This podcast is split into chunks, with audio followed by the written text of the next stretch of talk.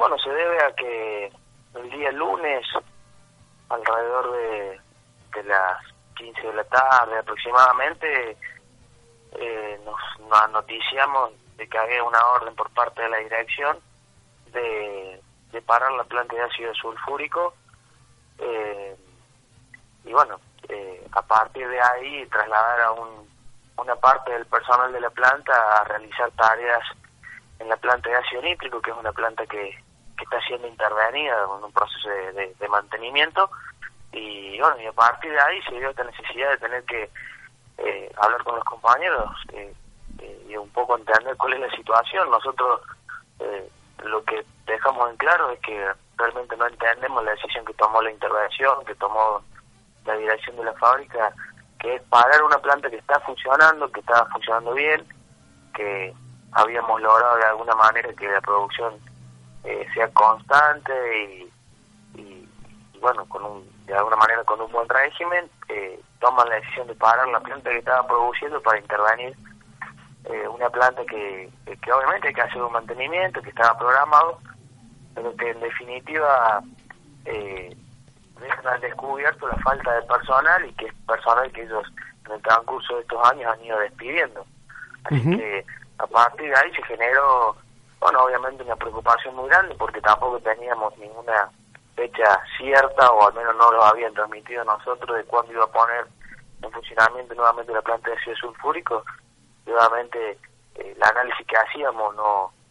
no es ni era bueno. Así que en ese marco se dio la asamblea, hablamos con los compañeros, también ellos han hecho eh, un modus operandi de manera permanente, estar eh, ante cualquier decisión que podamos tomar, eh, eh, pidiendo los nombres, los apellidos de aquellos trabajadores que, que intentan digo, hacer un reclamo, ya sea individual o de manera colectiva, y obviamente que eso intimida, que, que eso genera genera temor en el contexto en el que estamos, pero bueno, que de alguna manera han transformado esa, esas formas en una manera de conducir. Sí, sí. Eh, ¿Cuántos trabajadores hay dentro de, eh, en la parte de, de lo que me estabas, de lo que me estás diciendo, en la parte donde están trabajando, que se ha parado? Eh, ¿Cuántos trabajadores hay, hay trabajando en esa parte?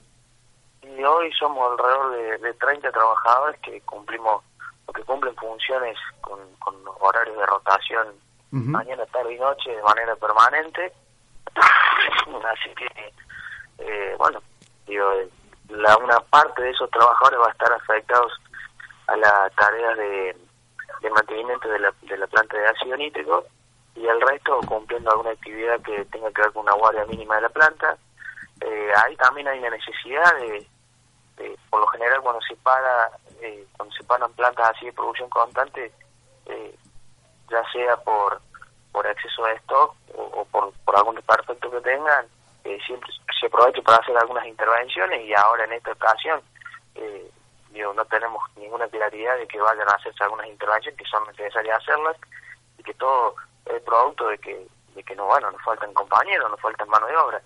Eh, pero bueno, un poco también lo que enciende la alarma es que en un principio la comunicación que nos hicieron a nosotros la semana pasada era que eh, la parada se hacía por un por alto stock, o sea, esto implicaba de que bueno, no, no estaba habiendo ventas y que los tanques de almacenamiento ya estaban en su capacidad máxima y bueno, nosotros pudimos constatar que, que faltan alrededor de 3.000 toneladas todavía para recién llegar a los niveles máximos de almacenamiento y bueno, esto implicaría que nosotros podríamos estar en condiciones de estar funcionando entre 40 y 50 días más. Eh, así que obviamente todas estas decisiones preocupan porque digo te desorientan, porque te generan incertidumbre, porque hace un par de semanas atrás decían de que necesitaban recuperar capacidad productiva, competitividad y hoy te paran una planta que está funcionando, así que la verdad que es muy ilógico lo que sucede. eh, bueno, recuerdo, estoy hablando con Damián Albornoz, secretario gremial de, bueno, de ATE Río Tercero. Eh, en cuanto a la planta de, ácido sulfúrico, eh, y quería seguir preguntándote ahí, eh, aparte, bueno, de ser, me decís, 30 trabajadores, eh, ¿cómo está, bueno, en el tema general el, trabajo en fabricaciones militares? ¿Hay trabajo o, o, es escaso lo que están haciendo? Nosotros estamos, obviamente que no es la, la capacidad productiva que debamos a tener años anteriores. Eh, se debe a un montón de factores y entre uno de ellos es también la falta de, voluntad política. Sí, sí. solamente analizamos en la parte metalmecánica las unidades que nosotros teníamos y que perdimos, eh, hoy solamente nos estamos eh, trabajando con eh, reparación de vagones, con una modernización que hicimos de dos vagones pasajeros, que es mucho trabajo. están entrando un par de vagones más ahora, pero en definitiva digo, no hay no hay una proyección como había tiempo tiempos atrás que no solamente se reparaba, sino que se elaboraban. Se intentaba, se elaboraban hacer algunos prototipos que obviamente eso después tenía que implicar de que la producción se hiciera en serie. Eh, digo, que eso todo lo que es el herramental y el material para la mina de contención de, de Río Turbio, del yacimiento carbonífero, también lo perdimos. Eh, la producción de los radares en conjunto con INVAP, de control meteorológico, control frontera, también eh, son unidades productivas que hemos perdido eh, parte de lo que hacíamos con la modernización para el ejército lo perdimos eh, y en, la, en el área química si bien tenemos dos plantas que funcionan no está funcionando el régimen que lo han hecho anteriormente y ahí tiene que ver también con una decisión política del control de las importaciones. Nosotros hemos llegado a estar alrededor de cuatro años sin parar ni un solo día la planta de ácido sulfúrico justamente porque el mercado interno lo, lo abastecían las empresas nacionales, de las cuales obviamente nosotros somos una de esas y pública, eh, pero bueno, desde el momento de que desde el área de comercialización de, del gobierno nacional eh, digo, dejan abiertas digo, importaciones eh, libre al río, bueno, obviamente eso genera a las empresas nacionales eh, mucha dificultad a la hora de competir. Mira, te, te quiero traer y comentarte eh, hace cuestiones de una semana hablamos con un candidato prediputado por eh, Juntos por el Cambio, que dirige el señor presidente eh, Macri y, el señor Pichetto ahora la fórmula,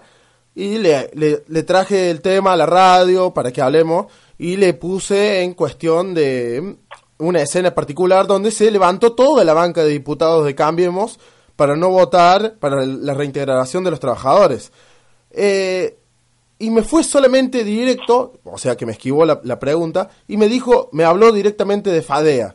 de la planta de Fadea. ¿Qué tanto tenés conocimiento del trabajo que se hace en Fadea? ¿Es qué tan cierto es de que eh, todo el trabajo se hace ahí? Sí, no, no, en ese sentido no, y uno, la información que tengo, por la información de, de, comunicación que, que, que hace inclusive el propio gobierno a través de, medios de comunicación que obviamente eh, son afines. Eh, yo no digo que no haya que no hayan eh, recuperado seguramente alguna capacidad productiva, me parece que digo, los funcionarios que están a cargo de la cartera para eso están, y para repotenciar fabricaciones militares y no para ajustar permanentemente como hacen. Acá en fabricaciones militares prácticamente lo que hicieron fue eh, con el discurso de reestructurar la empresa fue solamente despedir trabajadores, porque si uno se pone a ver eh, los niveles de producción, si se pone a ver las nuevas unidades de negocios que hemos eh, con esta gestión incorporado, no existen. Entonces, eh, pero bueno, sí, cuando uno por ahí le insiste y le hace alguna pregunta con eso, o intenta hablar con ellos con respecto a la necesidad que tenemos los trabajadores, siempre eh, digo, o este, esquivan o se ocultan, a nosotros ya no ha pasado, eh, en alguna oportunidad intenté comunicarme con él justamente para tratar de conseguir algún, digo, al menos algún nexo de comunicación y siempre fue imposible. Eh, ellos hablan de FADE como un modelo, eh, digo, extraordinario, pero se han olvidado de fabricaciones militares que depende del mismo ministro y que depende del mismo gobierno nacional. Sí, sí. Eh, ¿Qué crees que va a pasar más adelante con, eh, con lo que está pasando ahora, Damián? Y bueno, el escenario es complejo. tampoco creemos que que en un, que en un cambio de gobierno eh, la cosa vaya a ser vaya a cambiar un 100%. Hay que tener bien en claro que, que la cuestión macroeconómica no se va a solucionar de un día para el otro, pero sí me parece que las políticas hay que direccionarlas eh, absolutamente de manera contraria de lo que lo ha hecho este gobierno nacional. Sabemos que después de las elecciones hay eh, compromisos con, con organismos internacionales, el Fondo Monetario Internacional también va a presionar al gobierno que venga, eh, con este como continuando o con un gobierno nuevo, y me parece que ahí los trabajadores tenemos que tener digo, la suficiente fortaleza eh, y cada una de nuestras reivindicaciones eh, vienen claro porque escenario no va a ser obviamente nada fácil, el ajuste lo van a tener que implementar y por lo general siempre lo hacen con los más débiles, que somos que somos nosotros, que somos las organizaciones sociales, las clases populares, y, bueno, y ahí hay que realmente crear un, escenario de resistencia eh, muy fuerte porque van a ser años obviamente eh, muy duros. Uno espera y tiene la, la, la, esperanza y la necesidad de que haya realmente un cambio de gobierno desde el punto de vista eh, económico realmente también es muy necesario que nos ayude a recuperar eh, un poco la esperanza y la dignidad y cada uno de los derechos que nos fueron arrebatados. Así es.